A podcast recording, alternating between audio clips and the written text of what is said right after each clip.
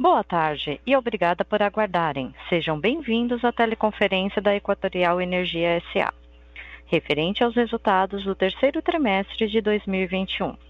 Está presente hoje conosco o Augusto Miranda, CEO, Leonardo Lucas, CFO, Tim Amado, diretor de regulação e novos negócios, Tatiana Vasques, superintendente de relações com investidores, Luciane Domingues, superintendente de novos negócios e Rafael Brasiliense, superintendente de comercialização. Desculpe. Informamos que este evento está sendo gravado e que todos os participantes estarão apenas ouvindo a teleconferência durante a apresentação da Equatorial Energia SA. Em seguida, iniciaremos a sessão de perguntas e respostas, quando mais instruções serão fornecidas. Caso algum dos senhores necessite de alguma assistência durante a teleconferência, queiram, por favor, solicitar a ajuda de um operador digitando o asterisco zero. Este evento também está sendo transmitido simultaneamente pela internet via webcast, podendo ser acessado no endereço http dois pontos, barra, barra, www.equatorialenergia.com.br, onde se encontra disponível a respectiva apresentação. A seleção dos slides será controlada pelos senhores. O replay deste evento estará disponível logo após seu encerramento. Lembramos que os participantes do webcast poderão registrar via website perguntas para a Equatorial Energia SA, que serão respondidas após o término da conferência pela área de RI. Antes de prosseguir, gostaríamos de esclarecer que eventuais declarações que possam ser feitas durante esta teleconferência relativas às perspectivas de negócio da Equatorial Energia SA, projeções, metas operacionais e financeiras, constituem-se em crenças e premissas da administração da companhia, bem como em informações atualmente disponíveis para a Equatorial Energia SA. Considerações futuras não são garantias de desempenho e envolvem riscos, incertezas e premissas, pois se referem a eventos futuros e, portanto, depende de circunstâncias que podem ou não ocorrer. Investidores e analistas devem compreender que condições gerais, condições do setor e outros fatores operacionais podem afetar os resultados futuros da Equatorial Energia SA e podem conduzir a resultados que diferem materialmente daqueles expressos em tais condições futuras. Gostaria agora de passar a palavra ao Sr. Augusto Miranda, que iniciará a apresentação. Por favor, Sr. Augusto, pode prosseguir. Obrigado. É, boa tarde a todos e obrigado pela presença no call de hoje. É com grande satisfação que apresentamos os resultados da companhia no terceiro TRI de 2021. O terceiro TRI foi um período muito especial para o grupo equatorial. Afinal, ao longo dos últimos meses, demos importantes passos no cumprimento da nossa estratégia de geração de valor.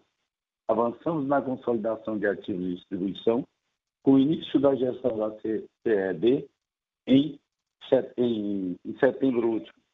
Abrimos uma nova frente de atuação para o grupo no setor de saneamento, com a aquisição da concessão de saneamento no estado do Amapá. Mas não paramos por aí. Recentemente, no final de outubro, anunciamos a assinatura do contrato para aquisição da Ecoenergia, uma operação que consolida a trajetória recente do, do grupo é, de entrada no setor de renováveis. Todos esses movimentos foram feitos tendo como base nossa forte característica de disciplina financeira na alocação de capital e o compromisso com a geração de valor para os nossos acionistas.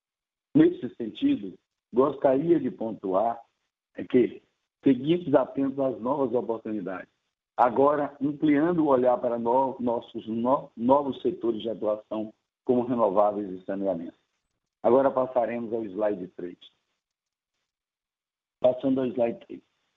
Começam os destaques do período. Pelos destaques econômicos financeiros, iniciando pelos destaques econômicos financeiros, Encerramos o trimestre com o EBITDA consolidado recorrente da companhia, alcançando aproximadamente 1,5 bilhão de reais, crescimento de 23,8% em relação ao terceiro TRI de 2020. Expressivo resultado ocorre apesar do início da consolidação da CEB, que, nesse primeiro estágio, ainda contribui negativamente no EBITDA consolidado da companhia. O crescimento do EBITDA reflete a recuperação econômica em nossas áreas de construção, com consequente expansão do consumo, além dos ganhos com tarifa decorrente dos processos de revisão e reajuste tarifários ocorridos. Léo trará maiores detalhes da nossa evolução mais adiante. Com relação ao CAPEX, investimos mais de 816 milhões no trimestre, principalmente no setor de distribuição, sempre focados no fortalecimento e expansão de nossa rede. Nossa rede. O volume de investimentos executados foi 41% superior ao do mesmo período do ano passado, quando estavam vigentes medidas mais restritivas no contexto da pandemia. A consolidação de novos ativos, de novos ativos, CED e o aumento no volume de investimentos não alteraram nossa alavancagem consolidada. Encerramos o trimestre com 2,1 vezes a relação dívida líquida EBITDA, mesmo patamar medido no terceiro TRI de 2020. A manutenção da alavancagem dos últimos trimestres é consequência da melhor performance das nossas distribuidoras e, principalmente, pela entrada em operação dos ativos de transmissão. Vale destacar que neste trimestre captamos mais de 2,5 bilhões de reais na CED, como parte da gestão dos passivos promovida no âmbito do processo de tunerar. De. Léo trará maiores detalhes. Seguimos com uma robusta posição de caixa, caixa consolidada de 9,7 milhões, que nos permite escolher os melhores momentos para acessar ao mercado e permitir estarmos competitivos para eventuais novas oportunidades de geração de valor. Com relação ao desempenho de nossas distribuidoras, destaca o crescimento do volume consolidado de vendas de energia de 3,3%, acima do patamar do crescimento injetada no período, que foi de 3,2%. O destaque fica para a expansão de volume dos estados do Piauí, mais 12%, e o Maranhão, mais 5,5%. Este número consolida a CED no terceiro TRI de 2020, para fins de comparabilidade, mas ela contribuiu negativamente com uma retração de 3,3% decorrente de ajuste de faturamento. Outro importante destaque está no desempenho de perdas, em especial no Equatorial Piauí, que, neste trimestre, passou a operar abaixo do nível regulatório em apenas três anos da aquisição da companhia. De maneira geral, todos os nossos ativos melhoraram o desempenho de perdas neste trimestre, exceto pela CED, exceto pela CED. O desempenho operacional dos nossos ativos também será comentado pelo Léo nos próximos slides. Adicionalmente, outro exemplo de como seguimos avançando nos tornearão de Piauí e em Alagoas foi a constituição de ativo fiscal diferido nessas empresas, referente a prejuízo fiscal e base negativa de CSLL, no valor combinado de aproximadamente 1,1 bilhão de reais. Gostaria de destacar também a aprovação da revisão tarifária anual da Equatorial Maranhão, ocorrida no final de agosto, com efeito médio aos clientes de 2,79%. A base de remuneração líquida da empresa foi aprovada em 4,366 bilhões de reais. Por fim, destaco que neste TRI iniciamos a gestão da CED e sua consolidação no nosso resultado. Desde que assumimos, no início de julho, temos trabalhado com a FIGO no processo de turnaround e, em poucos meses, tivemos avanços importantes em algumas das principais frentes de geração de valor. Concluímos o processo de PDV com adesão recorde de 46% do efetivo, o que nos permitirá avançar e muito na eficiência operacional da empresa.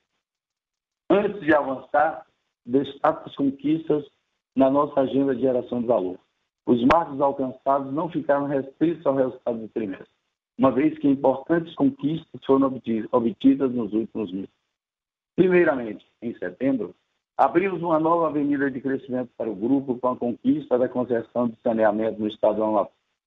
A entrada no segmento é de grande importância, pois teremos a oportunidade de operar um ativo de distribuição de energia e saneamento no mesmo Estado, além da perspectiva de novas oportunidades de alocação de capital no segmento. Adicionalmente, continuamos avançando na nossa estratégia de expansão de atuação e presença no segmento de geração e comercialização. No trimestre anterior, já havíamos comunicado a aquisição da Enova, empresa de geração distribuída. Agora, em outubro deste ano, concluímos a aquisição de 100% das ações da nossa empresa de comercialização, a Sol Energias. Importante etapa para traçarmos uma estratégia de comercialização integrada com todos os negócios. Mais recentemente, comunicamos a assinatura de contrato para aquisição da Ecoenergia, dos maiores players de geração renovável, renovável com cerca de 1,2 gigas em capacidade instalada. Fizemos uma aquisição de uma empresa com escala, que é benchmark de operação no setor, com retorno para o ESG acima de dois dígitos e opcionalidade, que são materiais em relação ao valor de mercado da Equatorial. Com essa aquisição, transformamos o Grupo Equatorial em um player de energia de atuação integrada, integrada ao mesmo tempo que inauguramos mais um vertical de crescimento que posiciona, e que posiciona o grupo de maneira competitiva para as mudanças do setor de energia. Nesse sentido, aproveito para detalhar um pouco mais no próximo slide as características e o racional dessa aquisição. Luiz, passando ao slide 4. Primeiramente, vale frisar que a Eco tem um portfólio atual de ativos que já possuem contratos de comercialização. Mas, quando a energia do, quando a energia do, do, do portfólio atual for descontratada, e à medida em que formos implantando pipeline, a nossa estratégia é comercializar essa energia em contratos com menor dureza e maior liquidez. E com isso, nos apropriarmos de margens maiores na comercialização. Historicamente, a diferença de preço de energia entre contratos de curto e de longo prazo, segundo os dados da DICID, varia entre, entre 40 a 60 reais pelo megawatt-hora. Hoje, muitas empresas não adotam essa estratégia por precisarem oferecer um contrato de longo prazo como suporte dos financiamentos necessários para os ativos. No nosso caso, pretendemos fazer, pretendemos fazer esse contrato de longo, de longo prazo no nível do projeto com a nossa comercializadora. Uma estratégia que somente grandes grupos com um balanço robusto e ação integrada conseguem adotar. Em segundo lugar, a oferta de novos projetos de energia incentivada em 50 e 50 deixará de existir a partir de 2025, o que significa que esse produto, no futuro, tende a ser mais escasso, levando a um aumento do prêmio de energia incentivada. O desconto do fio tem ainda mais valor quando falamos de um cenário de abertura de mercado para clientes, que, para, de clientes que pagam o maior uso do fio, tais como o da média tensão. Também enxergamos valor na realavancagem da Ecoenergia, que pode operar com endividamento é, medido pela dívida líquida por EBITDA em patamares entre 3 e 3,5 vezes. Adicionalmente, pretendemos financiar parte relevante da aquisição, que não podemos dar maiores detalhes por estarmos em período de silêncio. Por fim, a aquisição conta ainda com vários upsides que podem gerar ainda mais valor para o grupo, tais como a abertura do mercado de baixa tensão, a autoprodução, o acesso direto ao consumidor e a força da marca Equatorial Energia, assim como as sinergias com outros negócios do grupo. Fizemos um movimento, um bom retorno, um bom retorno. E esses upsides em determinados cenários podem se tornar transformacionais em termos de geração de valor. Nos slides seguintes, traímos mais algumas informações sobre a ERC e os cenários que visualizamos para o futuro. Que visualizamos para o futuro. No slide 5. No slide 5 apresentamos novamente as, as características do pipeline adicionando a informação do fator de capacidade de cada projeto. De cada projeto. É importante ressaltar alguns pontos. O primeiro é que dos projetos do pipeline, quatro dos cinco parques terão desconto no fio. O segundo é que o CAPEX estimado está em linha com o mercado atual, com câmbio e com odds mais pressionados. E por último, como avaliamos, antes dessa aquisição, com, antes dessa aquisição, uma série de projetos Greenfield, podemos dizer com segurança que os melhores projetos são, são acessados somente por plataformas de geração, pois os grandes players do segmento costumam ter direito de preferência em novos projetos com os desenvolvedores de mercado. Passando para o próximo slide, slide 6. No slide 6, trazemos a informação de que o cenário de geração é influenciado por dois parâmetros o primeiro é a indisponibilidade da fonte, no caso o vento, e o segundo é a disponibilidade das máquinas. O P90 é uma métrica conservadora de probabilidade de geração, ela é utilizada pelo MNE apenas para projetos Greenfield, para calcular a garantia física e os credores de dívida brasileiros e agentes de risco para traçar cenários de risco e calcular índices de cobertura para alavancar de projetos Greenfield. No entanto, estamos falando de parques já operacionais e na tomada de decisão em relação ao cenário de probabilidade de geração, não podemos ignorar. Não podemos ignorar.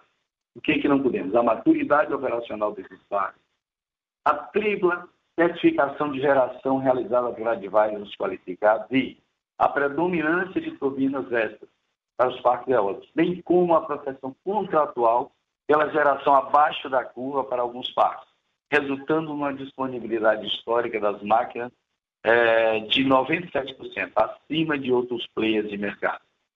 Todos os parques foram recertificados em 2019, em 2019 incorporando o histórico mais recente de geração e o cenário traçado de geração pelo CELE. Para 2022, é 11% maior do que a garantia física vigente, demonstrada no gráfico. Estes dados incluem os ativos operacionais, bem como, bem como a ECO 8, 9 e 10, com previsão de entrada em operação em janeiro de 22. Vale destacar que no cenário base do nosso valuation, fomos mais conservadores no cenário de geração. É, passando para o próximo slide, slide 7.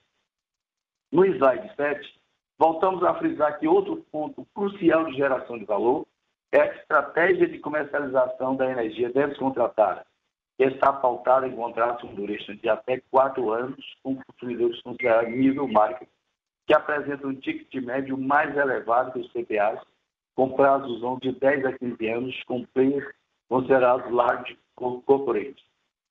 A estratégia de PPAs mais longos é praticada no mercado para garantir o financiamento dos projetos. Não temos essa condição, pois iremos dar garantias de compra da energia para o pipeline e as SPS e as, e as SPS operacionais já estão com os financiamentos equacionados, estando essa energia a partir de 2029 descontratada.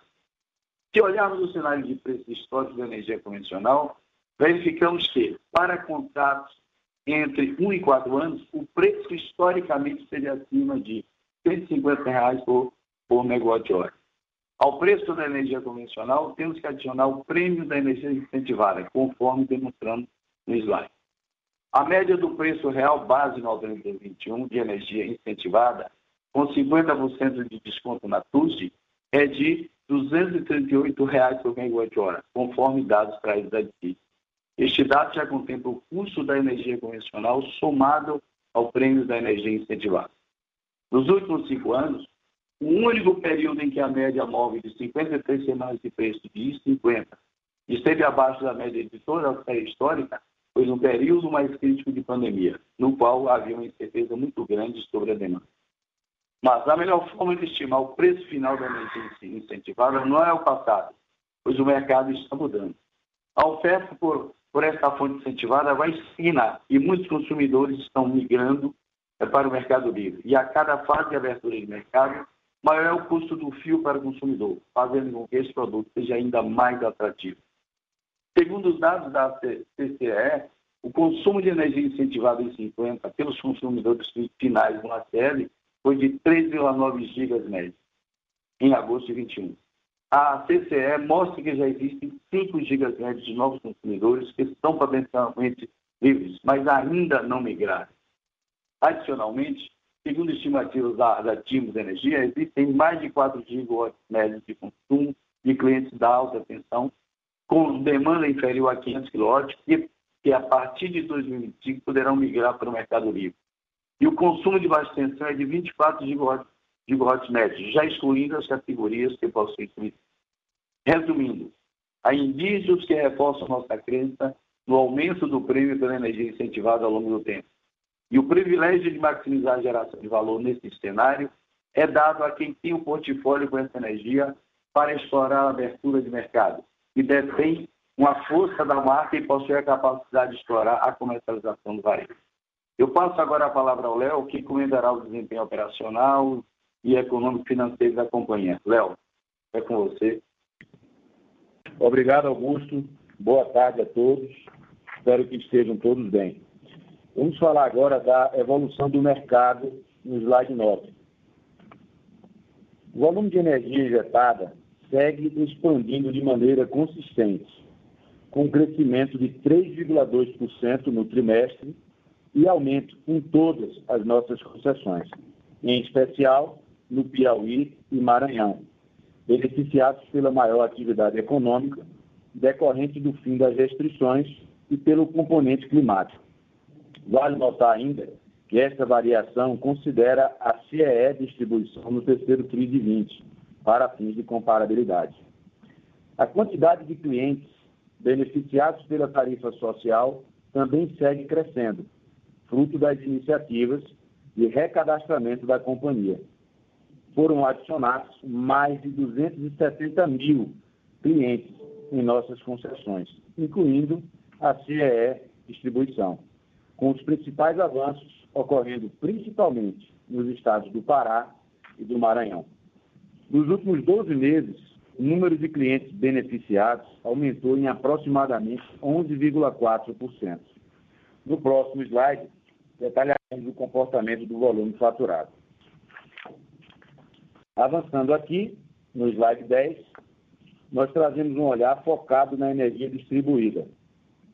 O volume de energia segue crescendo em nossas concessões.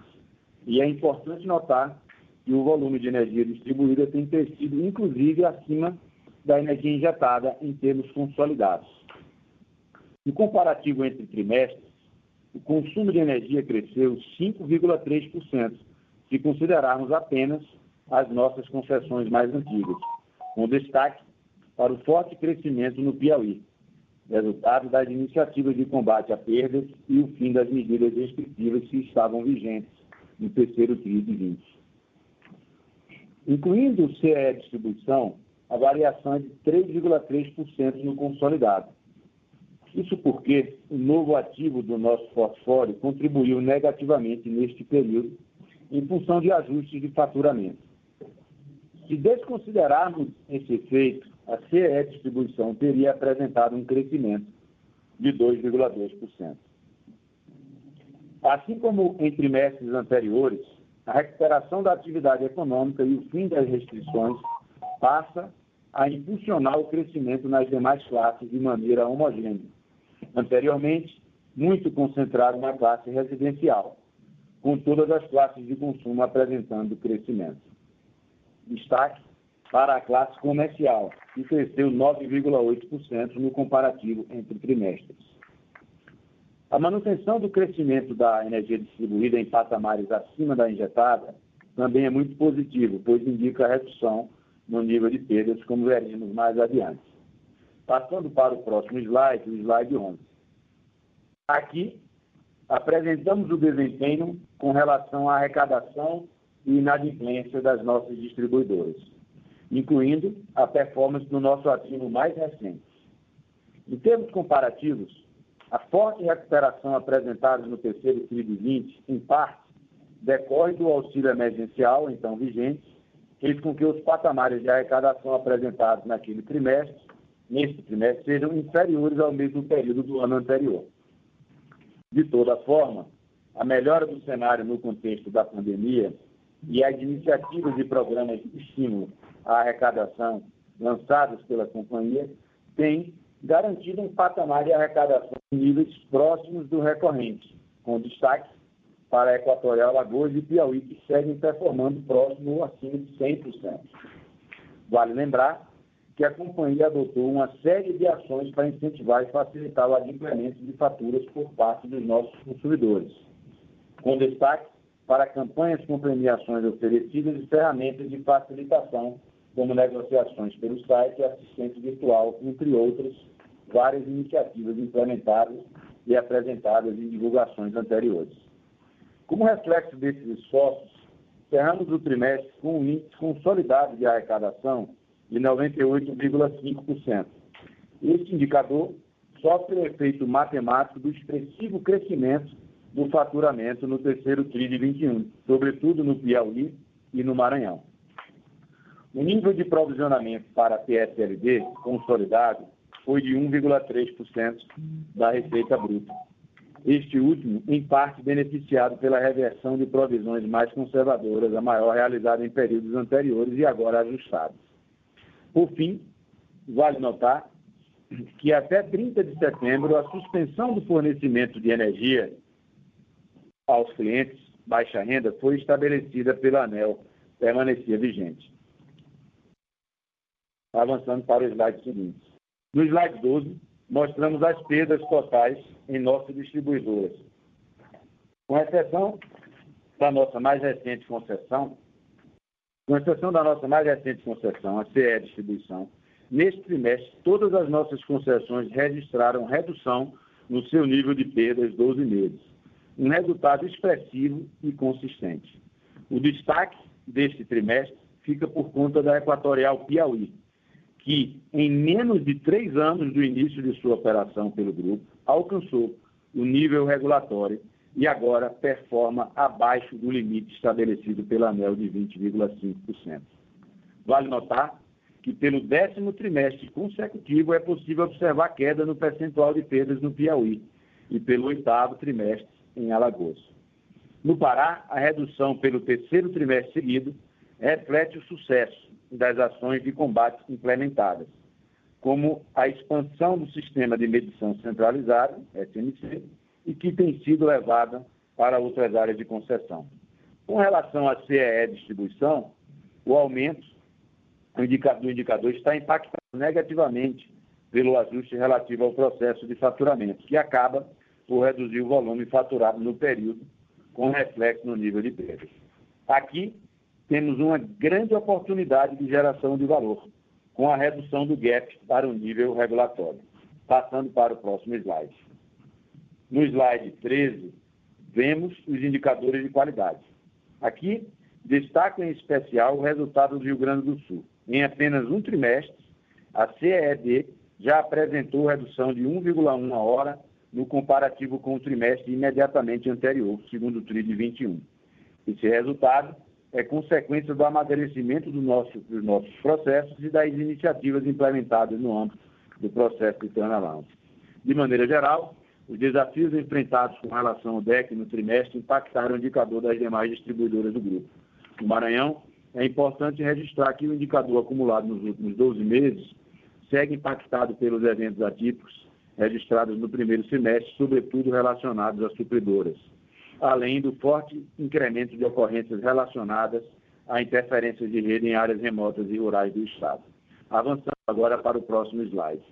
Passando o FEC, no slide 14. Naturalmente, o desafio de interrupção de rede mencionado no slide anterior é também capturado pelo FEC, que mede a frequência de interrupções. E aqui evidenciamos esse comportamento. No entanto, gostaria de destacar neste slide e, mais uma vez, pelo sétimo trimestre consecutivo, estamos com nossas quatro distribuidoras abaixo do limite regulatório. Do atual portfólio, apenas a CED, nossa empresa mais recente, opera atualmente fora do limite.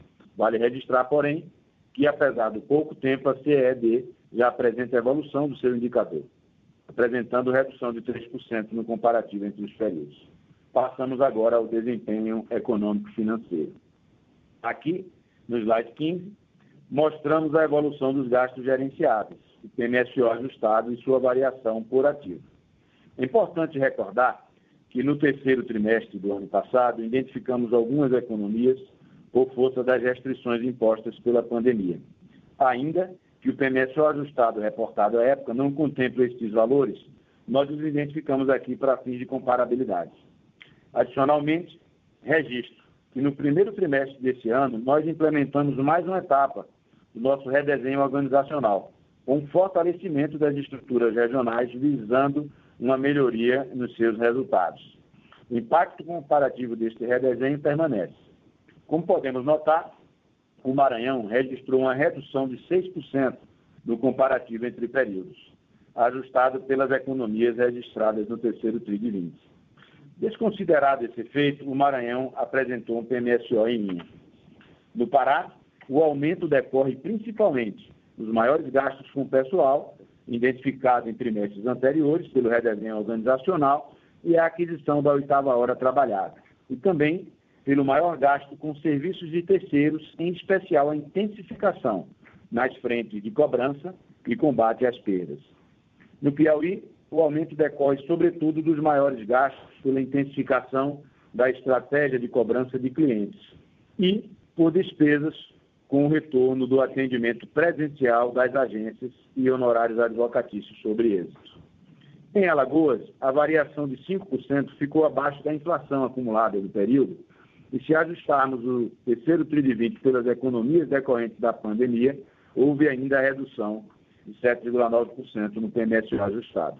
Já no Rio Grande do Sul, a CEED apresentou redução do seu PMSO ajustado, principalmente pelo efeito positivo do menor compartilhamento de despesas em comparação ao terceiro TRI de 20 e redução dos gastos com equipes de manutenção e corte e religação. Além disso, é importante registrar que neste trimestre houve reconhecimento contábil no valor de 108 milhões de parte do efeito do PDV, cujo encerramento ocorreu em outubro de 21 e teve adesão de 46% do quadro de pessoal da CEB. Por fim, em transmissão, o aumento decorrente da entrada em operação dos nossos ativos, cujas despesas até o ano passado eram ativadas e agora estão sendo registradas no resultado. Adicionalmente, na informação de PMSO por consumidor, destaco que o desempenho do Piauí e Alagoas, apesar de ainda terem oportunidades, operam em linha com os nossos ativos mais maduros e ilustram o tamanho do potencial existente no Rio Grande do Sul. Passando para o próximo slide, slide 16. O EBITDA ajustado no terceiro TRI de 21 atingiu 1,45 bilhão, um aumento de 23,8% em relação àquele apresentado no ano anterior. Retirando do EBITDA ajustado os efeitos não caixa da correção do ativo financeiro e do IFRS 15 na transmissão, e também os novos ativos, a CED, o crescimento deste trimestre é de 51,4%, ou 462 milhões, passando de 898 milhões no terceiro TRI de 20 para 1,36 bilhão nesse TRI.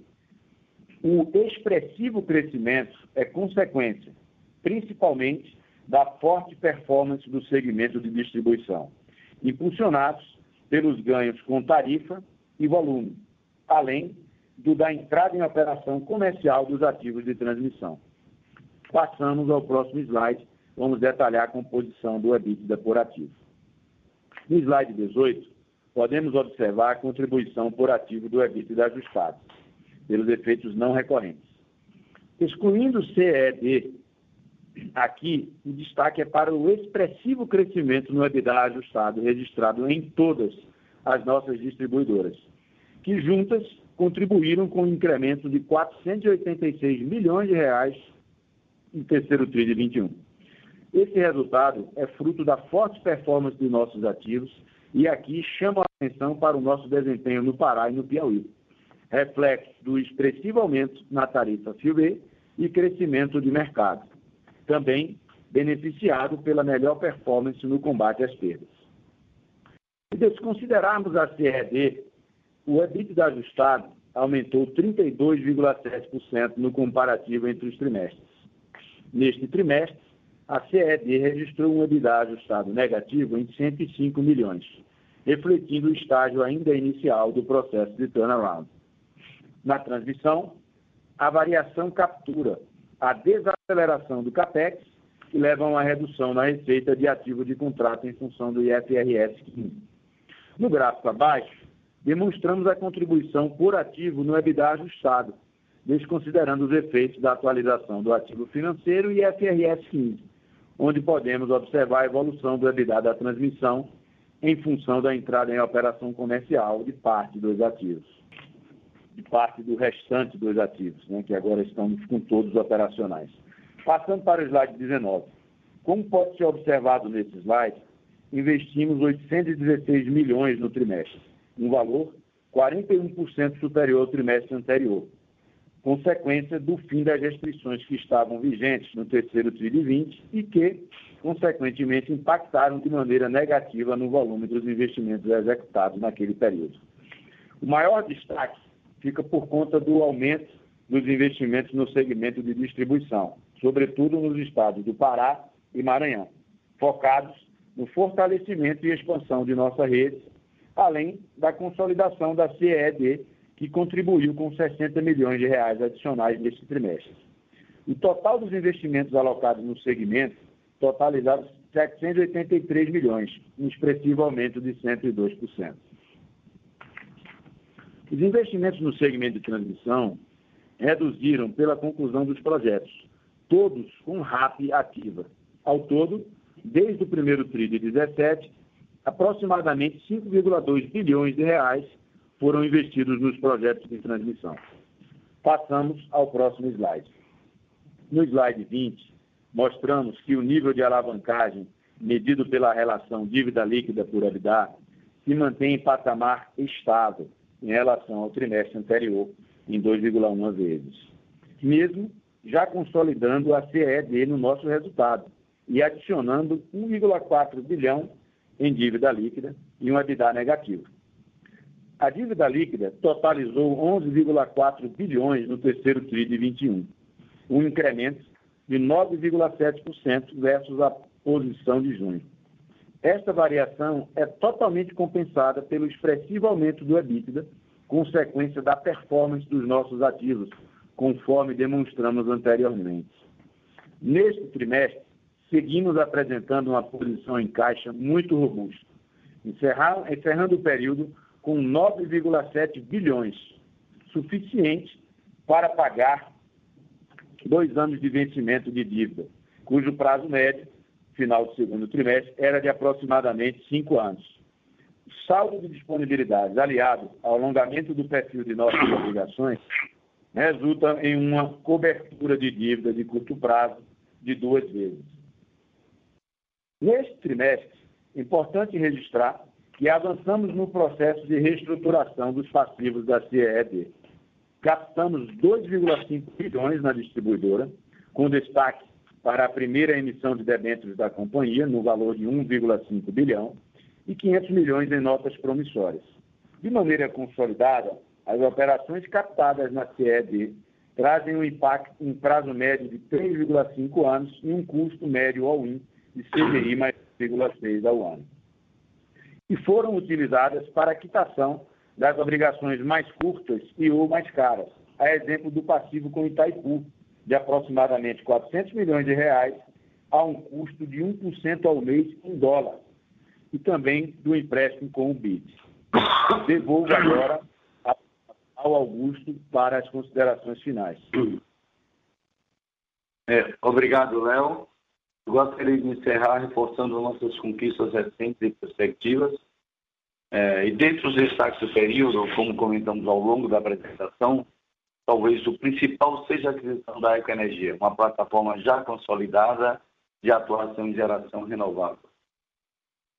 O planejamento estratégico do grupo, do grupo contempla já há algum tempo uma visão de longo prazo para o segmento, como foi registrado nas recentes aquisições da Inova de geração distribuída e das ações da Sol Energias comercializadora do grupo.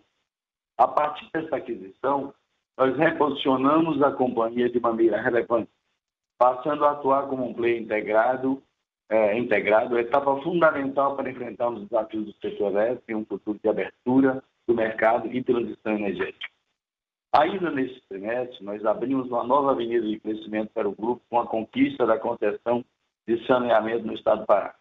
Este movimento é muito importante, pois representa o ingresso em um segmento que proporciona uma avenida de crescimento promissora, considerando o atual déficit de infraestrutura que existe neste setor. Atualmente, cerca de 100 milhões de pessoas não têm acesso ao saneamento e 40 milhões não contam com abastecimento de água em suas residências.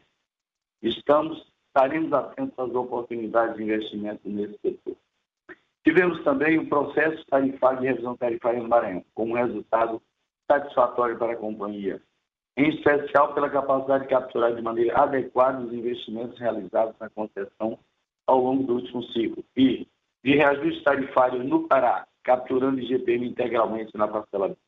Como principais perspectivas para o ano na distribuição, teremos o processo de revisão tarifária na CED e também o início da gestão na CEA, no Amapá. Ambos os processos que devem ocorrer agora até o final do mês de novembro. Por fim, seguimos comprometidos com a geração de valor para nossos investidores e seguimos avaliando eventuais oportunidades para fortalecimento do nosso portfólio, em especial nas frentes de atuação recentemente inauguradas. Agora eu passo a palavra para a operadora para conduzir a sessão de perguntas e respostas. Obrigado. Obrigada. Iniciaremos agora a sessão de perguntas e respostas. Caso tenha alguma pergunta, pressione asterisco 1 do seu telefone.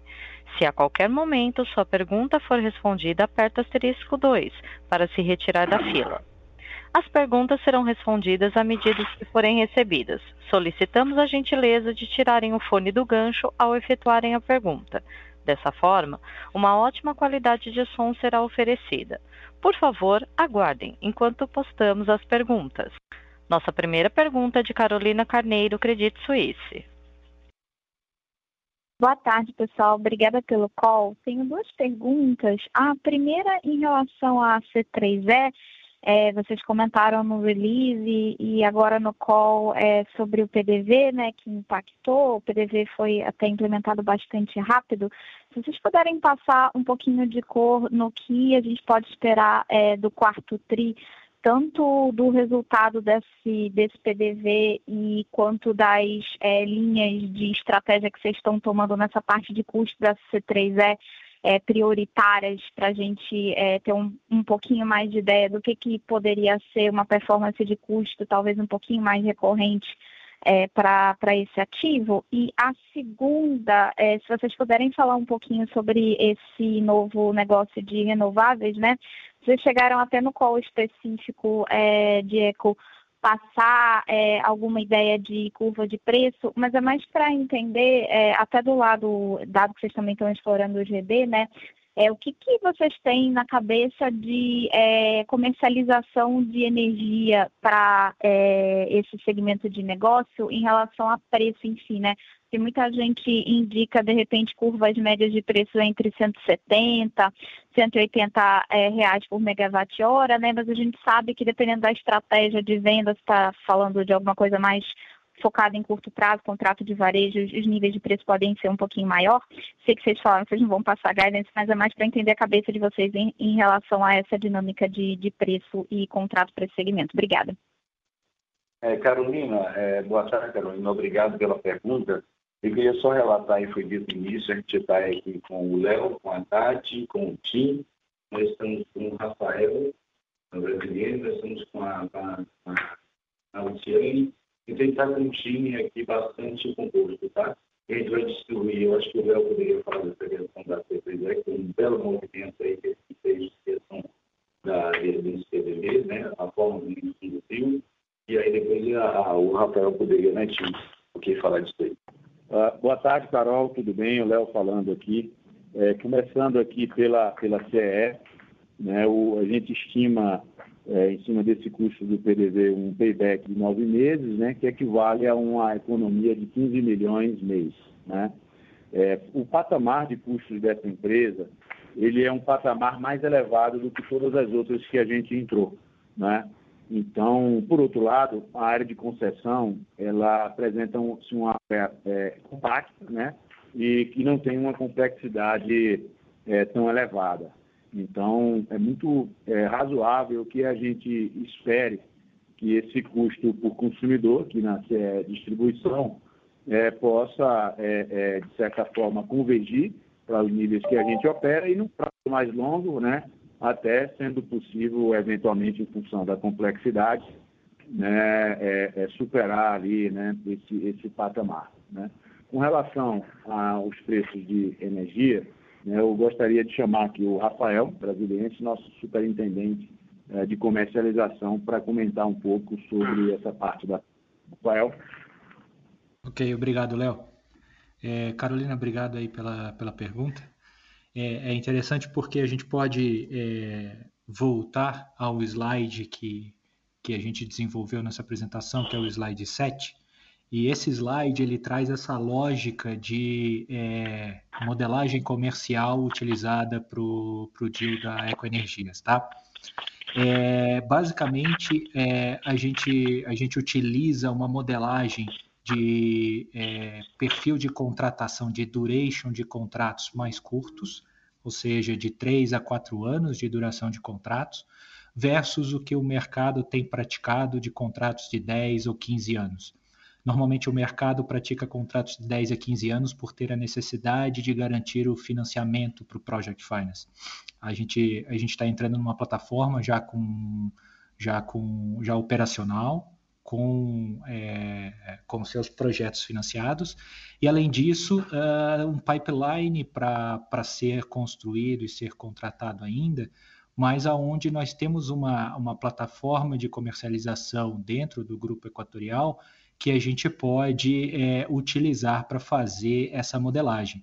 Com isso, a gente consegue capturar é, preços de mercados mais atrativos.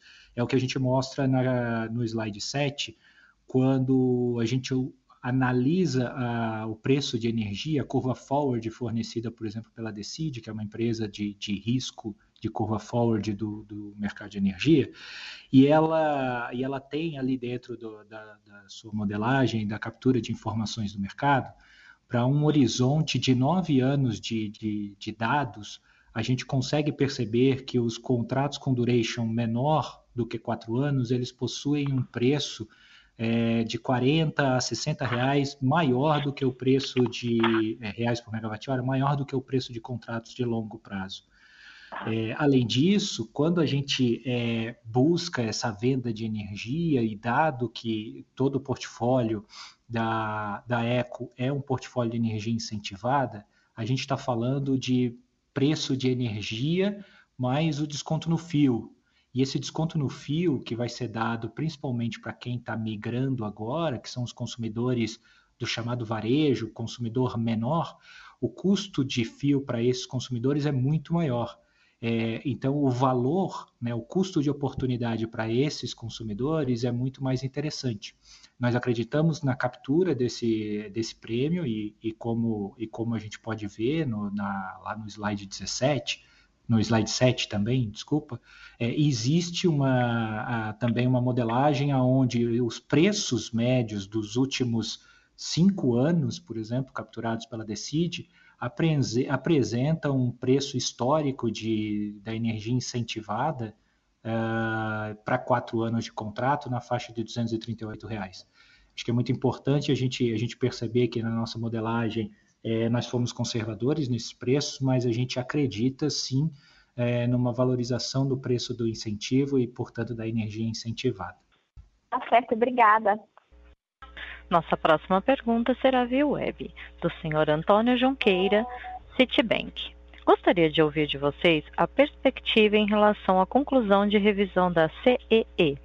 Qual o grau de confiança de que a RAB aprovada fique próxima daquela solicitada? Obrigada. Agora sim. Agora sim. Pode falar. Vamos lá, a gente teve um probleminha técnico aqui. É, Junqueira, é, a gente é, não tem ainda a base formalmente publicada, tá? Essa base deve ficar pública em pouco tempo. É, a previsão é a, a, que a reunião aconteça na próxima terça-feira, tá? Mas dado a, a, o que a gente observou do processo de fiscalização e a forma como ela ocorreu, a gente não espera uma variação significativa em relação ao número que foi publicado na consulta pública. Obrigada. Lembrando que para fazer uma pergunta, por favor, digite asterisco 1. Para retirar sua pergunta da fila, digite asterisco 2. Por favor, aguardem enquanto coletamos novas perguntas. Novamente, para fazer uma pergunta, pressione asterisco 1. Para retirar sua pergunta da fila, pressione asterisco 2. Por favor, aguardem enquanto coletamos novas perguntas. Com licença, encerramos neste momento a sessão de perguntas e respostas. Gostaria de passar a palavra ao senhor Augusto Miranda para as considerações finais. Por favor, pode prosseguir. É, me desculpe, eu tive um pequeno problema aqui. E para encerrar, eu gostaria de reforçar o nosso compromisso com a geração de valor para nossos investidores o que buscamos entregar através da excelência operacional de nossos ativos e uma gestão financeira focada na eficiência da alocação de capital. É, esses são os princípios e valores que têm pautado nossos movimentos de crescimento. Também gostaria de lembrar que nosso time de relações com investidores está disponível para apoiá-los com eventuais dúvidas após este encontro. Novamente, obrigado a todos por fazerem parte do nosso call de resultados e tenham uma boa a teleconferência da Equatorial Energia SA está encerrada. Agradecemos a participação de todos e tenham uma boa tarde.